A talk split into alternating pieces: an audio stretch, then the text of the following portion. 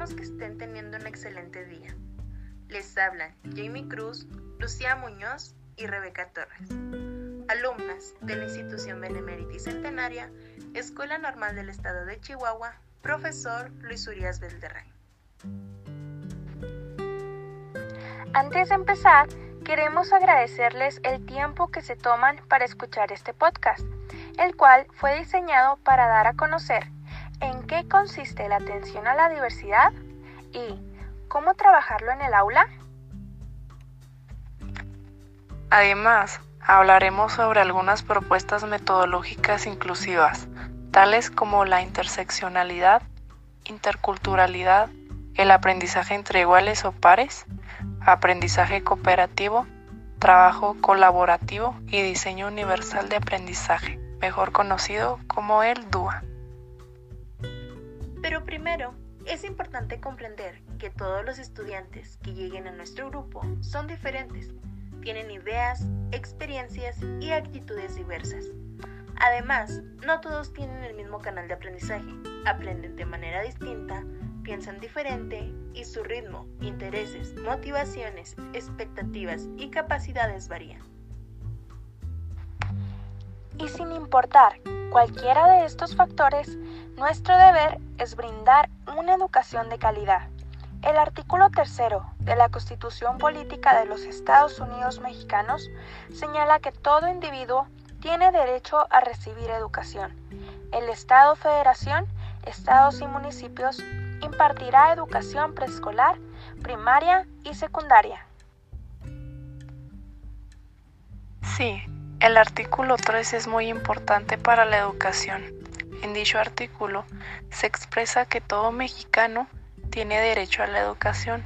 Esta será laica y basada en los resultados del progreso científico, lo cual nos confirma que debemos brindar una educación pensando en todas las necesidades de cada uno de nuestros alumnos, ya que por derecho ellos tienen acceso a la educación por igualdad. Pero hablando en términos de equidad, no todos aprenden de la misma manera y tenemos que pensar en emplear estrategias para favorecer su aprendizaje, desarrollo y experiencias a lo largo de su vida escolar, propiciando a cada quien lo que necesita y al ritmo que lo necesita.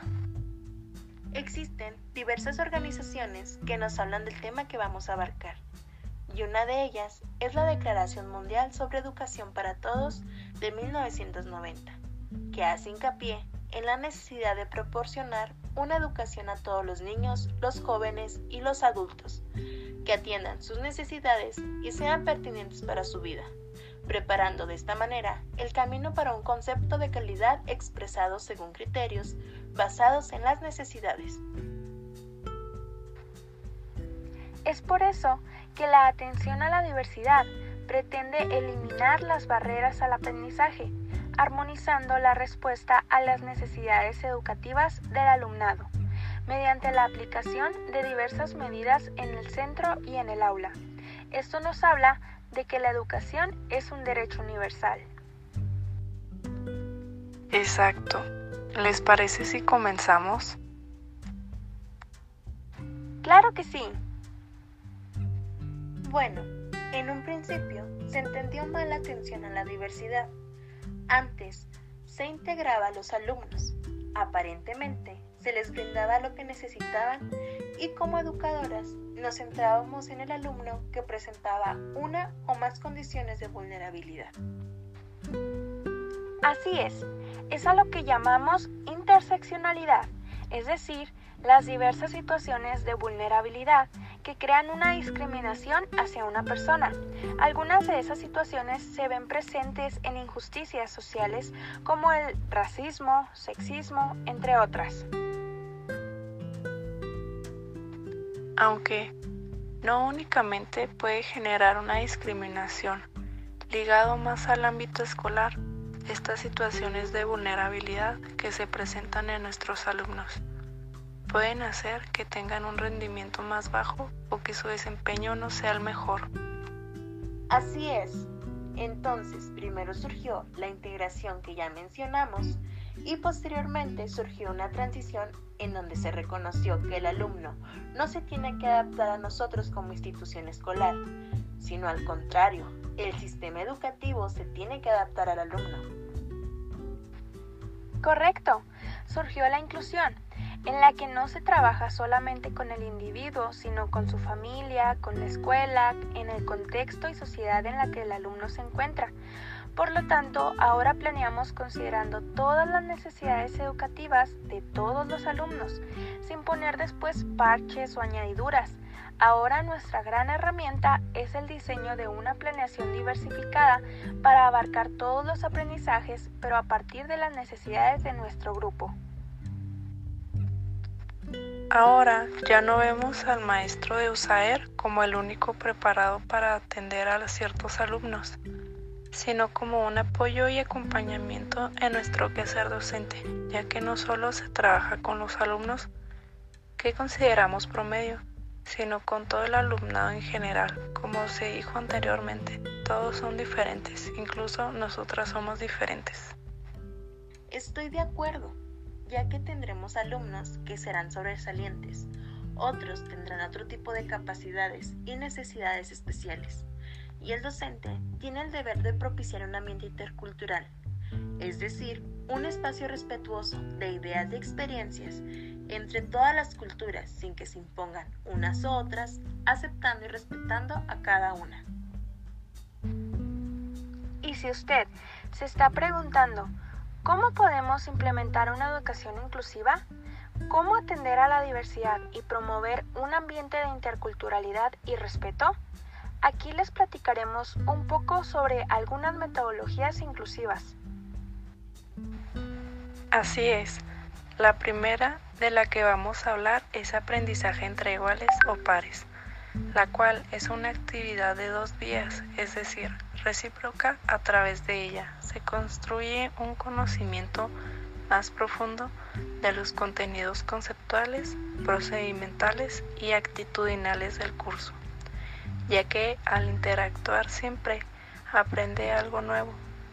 Se comparten conocimientos, ideas y experiencias.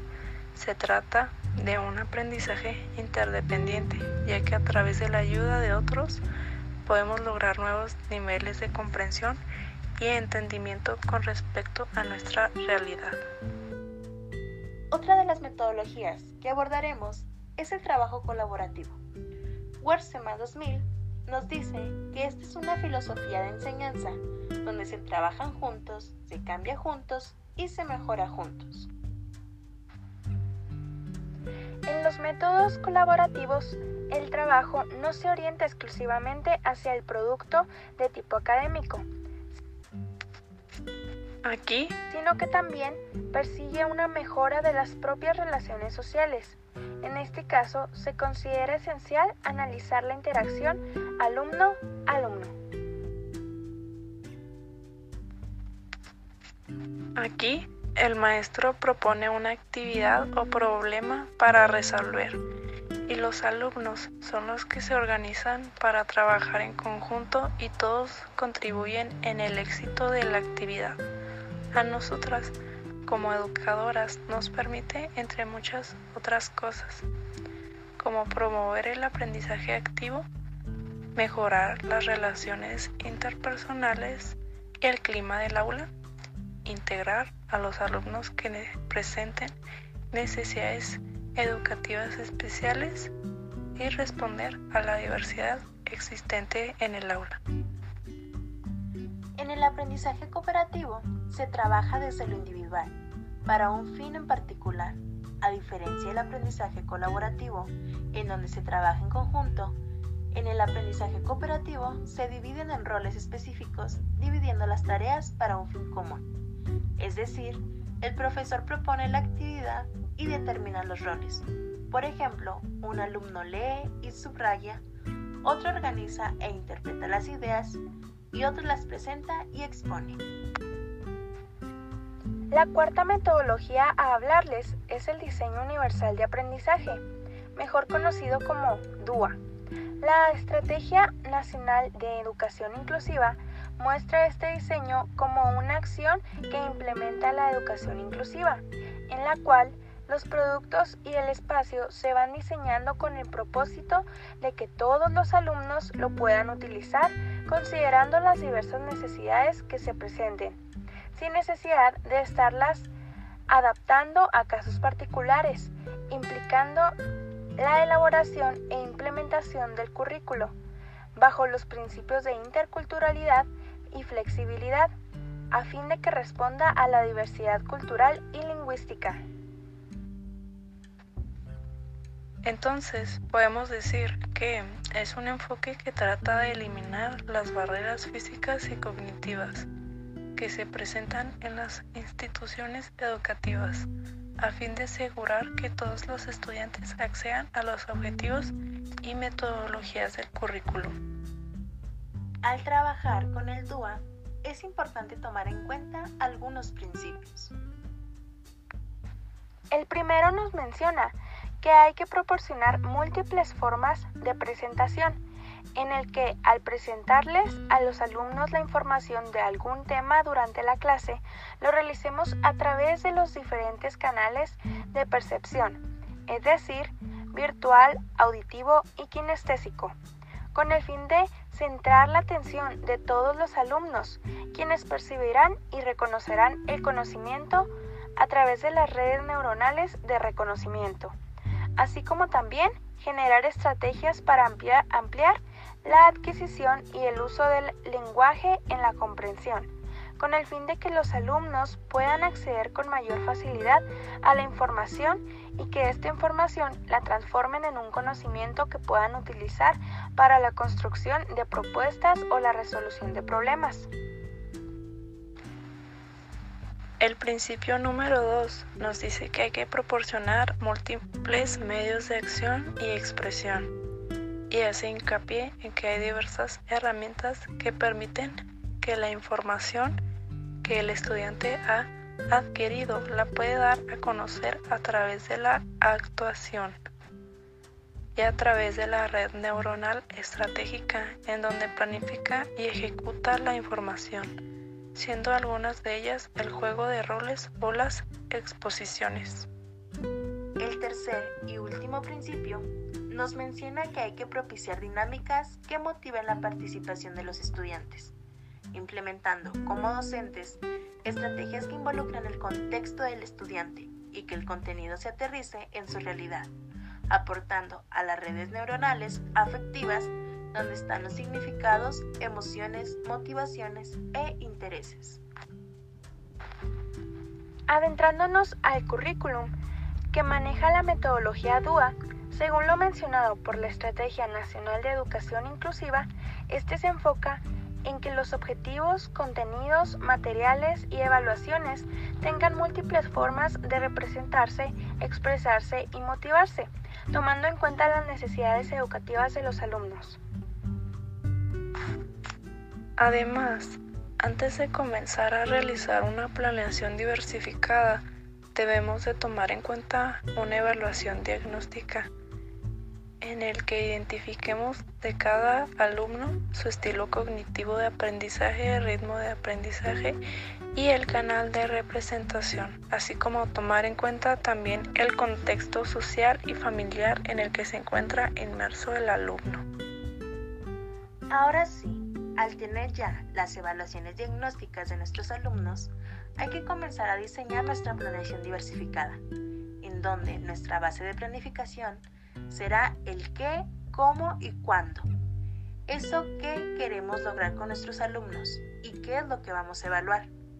El cómo diseñar distintas actividades para un mismo aprendizaje y cuándo organizar y secuenciar el aprendizaje a los distintos ritmos de aprendizaje y con distintos ritmos de complejidad. Por último, dentro de esta metodología hay diversos ajustes razonables, que son modificaciones o adaptaciones necesarias y adecuadas para garantizar a todos los alumnos igualdad de oportunidades suelen realizarse ajustes en cuanto a la realización de actividades, materiales, comunicación y el espacio. Con las metodologías que estuvimos analizando anteriormente, Todo docente debe tomarlas en cuenta para atender a la diversidad dentro y fuera del aula y emplearlas en el proceso de planificación. Si nos permiten darles un consejo, nos hemos dado cuenta que atender a la diversidad es un proceso que se debe de realizar tomando en cuenta también aspectos actitudinales, ya que la actitud es el reflejo que nosotros damos sobre cómo nos sentimos hacia lo que vemos o vivimos.